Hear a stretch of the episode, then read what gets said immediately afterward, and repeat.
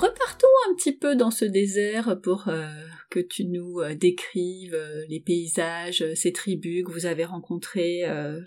Qu'est-ce que vous avez vu, fait à cet endroit qu'on ne connaît pas? Le, désert australien, on y avait été avec Guillaume il y a, pendant nos vacances quand on était arrivé en 2011, donc avant les enfants.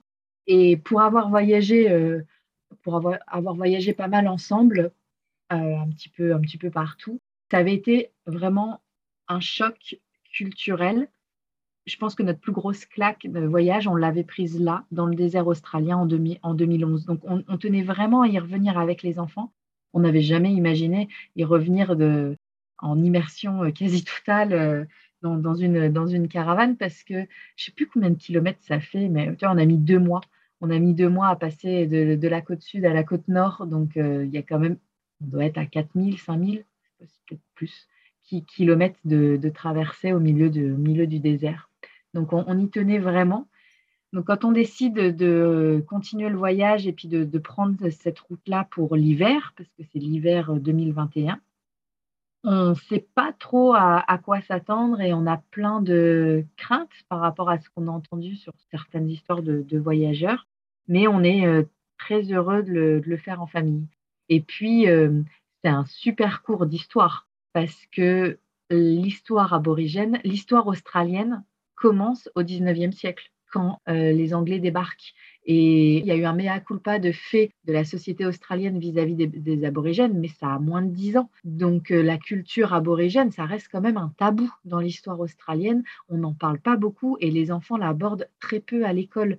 Donc là, de partir en immersion totale en famille, ça a été euh, un super cours d'histoire.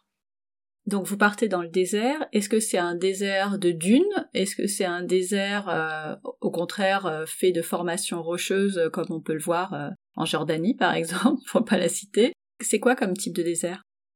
C'est un désert très plat.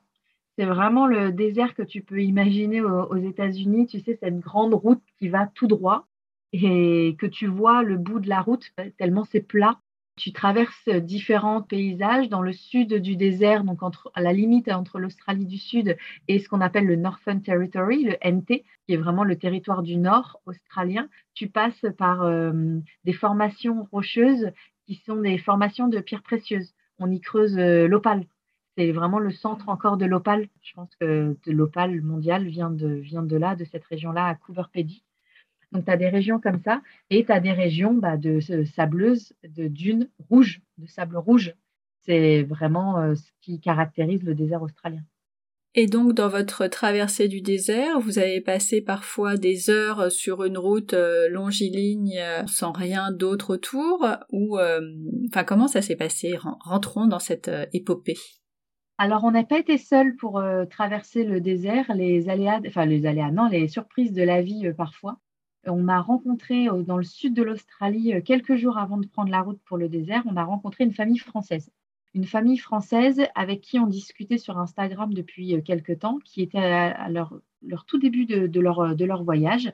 Et on décide de se rencontrer comme ça parce qu'on n'est que à 200 ou 300 km les uns des autres. Donc, on décide de faire un, de, faire un crochet pour se rencontrer et on apprend qu'ils prennent la même route que nous. Donc, on part avec eux. On a fait deux mois de traversée avec cette famille-là et qui nous a permis de ne pas être tout le temps seul au milieu de rien. Ça a vraiment son importance parce que même si on voyageait des fois ensemble, des fois on se séparait quelques jours et puis hop, on se retrouvait, on a quand même fait des, longues journées de route, de traversée et des bivouacs au milieu de rien avec des copains. C'était très sympa pour euh, cette nouvelle amitié qui était en train de, en train de naître. C'est un très, très joli souvenir.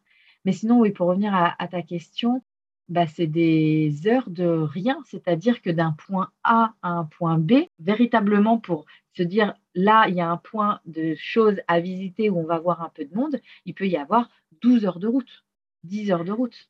Et 10 heures de route, tu les fais pas, c'est pas un Lille-Marseille que tu vas faire dans la journée. Enfin, c'est vraiment euh, avec la caravane, on roule, euh, si on roule 3 heures, 4 heures dans la journée, c'est un grand, grand max. Hein. Euh, si on roule 2 heures, c'est bien.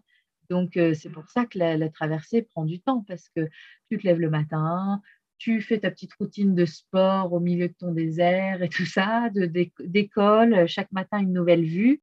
Tu manges le midi, on roule deux heures, deux heures et demie, trois heures max l'après-midi, et hop, on est posé au prochain spot. Mais bah là, je peux te dire que dans le côté prendre le temps, on est à fond dedans. Et quels sont les spots que vous avez particulièrement aimés? Le spot incontournable du territoire du Nord, c'est ce qu'on appelle Uluru. Donc Uluru, vous avez certainement déjà vu, c'est ce gros caillou rouge au milieu du désert qui est le symbole de la culture aborigène parce que ce, caillou, quand je dis ce caillou, c'est une masse, une formation rocheuse qui est vraiment, on a couru tout autour, donc ça fait 10 km de circonférence et c'est riche en spiritualité, en énergie aborigène et c'est vraiment un endroit incontournable à visiter en plein cœur de l'Australie. Et on est obligé de faire tout le désert pour y arriver ou on peut il y a, y a, quand même une route plus rapide que celle que vous avez empruntée? Alors, une route plus rapide, non, il n'y en a pas, parce que l'Australie, c'est gigantesque, mais l'Australie, il n'y a qu'une route qui fait tout le tour et une route qui traverse. Donc, tu n'as pas beaucoup le choix des routes. Mais par contre, tu peux voler, tu peux y aller en avion. Tu peux voler de n'importe où en Australie, atterrir à Alice Springs, qui est la ville euh, centrale euh, Australie, de l'Australie. Et après, par contre, d'Alice Springs, il te faut un véhicule et c'est 3-4 heures de route quand même pour atteindre euh, Uluru. Mais c'est toujours plus rapide que d'y aller, d'y aller en voiture et traverser le désert. Bah, c'est pas la même empreinte, on va dire. Oui. et ces rencontres avec les aborigènes, ça s'est passé comment? C'est euh, particulier parce que il euh, n'y a, vraiment pas de lien fait entre la culture aborigène et la culture australienne. Les aborigènes que tu peux rencontrer là aux abords de d'Uluru, d'Alice Springs, c'est des aborigènes qui, vivent du tourisme, donc qui sont un petit peu plus habitués aux, touristes que les tribus qui vivent euh, un petit peu plus loin. Mais malgré ça, ils ne parlent pas anglais. Et toi, tu ne parles, tu parles pas leur dialecte. Donc la, la, relation est assez euh, compliquée. On avait du mal à la comprendre au début, pourquoi on n'arrivait pas à, attraper leur regard, à échanger un sourire ou quelque chose? Et on a appris plus, plus tard que euh, le contact visuel est un manque de respect pour eux. Alors que chez nous, dans notre culture, le contact visuel est une marque de respect. Alors là où toi, tu cherches leur contact visuel pour échanger un regard, échanger un sourire, eux fuient ton regard. C'est pas facile eh ben ça, ça oui, c'est pas facile pour, euh, pour aborder les choses. Et après, même si tu arrives à créer un, lien, de toute façon, ils ne parlent pas anglais ou très très mal anglais, et toi, tu parles pas leur dialecte. Et c'est vraiment, en plus, on était de bonne volonté avec Guillaume, toujours à vouloir apprendre, à se dire bah, pourquoi pas apprendre à parler euh, aborigène? Bah non, parce que c'est un leurre en fait. L'Australie est une fois et demie, euh, deux fois plus grande que l'Europe. Euh, L'Australie est composée de huit, régions, huit États différents. Les peuples aborigènes, l'Australie est peuplée, est composée pardon, de 500 pays différents. Dans l'Australie, c'est 500 pays aborigènes différents pour eux, donc 500 dialectes différents. Ah oui, ça fait compliqué là. Donc, de toute façon, même une tribu aborigène ne, communique pas vraiment avec la tribu qui, qui, vit à 10 km ou 20 km de là. Donc, euh, c'est euh, si tu apprends un dialecte aborigène, tu vas apprendre le dialecte de la tribu, du village, euh, voilà, des, kilomètres à la ronde, mais ça s'arrête là 100 kilomètres plus tard. Ce c'est pas le même dialecte, c'est des fois pas la même culture.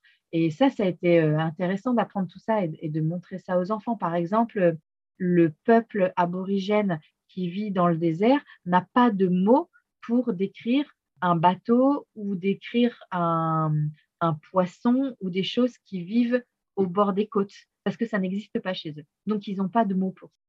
Mais pour les approcher, euh, ces aborigènes, vous avez fait appel euh, à une agence? À des associations, oui. Ok, parce que sinon, c'est pas possible. C'est pas possible et c'est interdit. De toute façon, euh, sur une carte de route australienne, tu auras ces routes dont je te parlais, ces routes principales qui sont, qui sont référencées.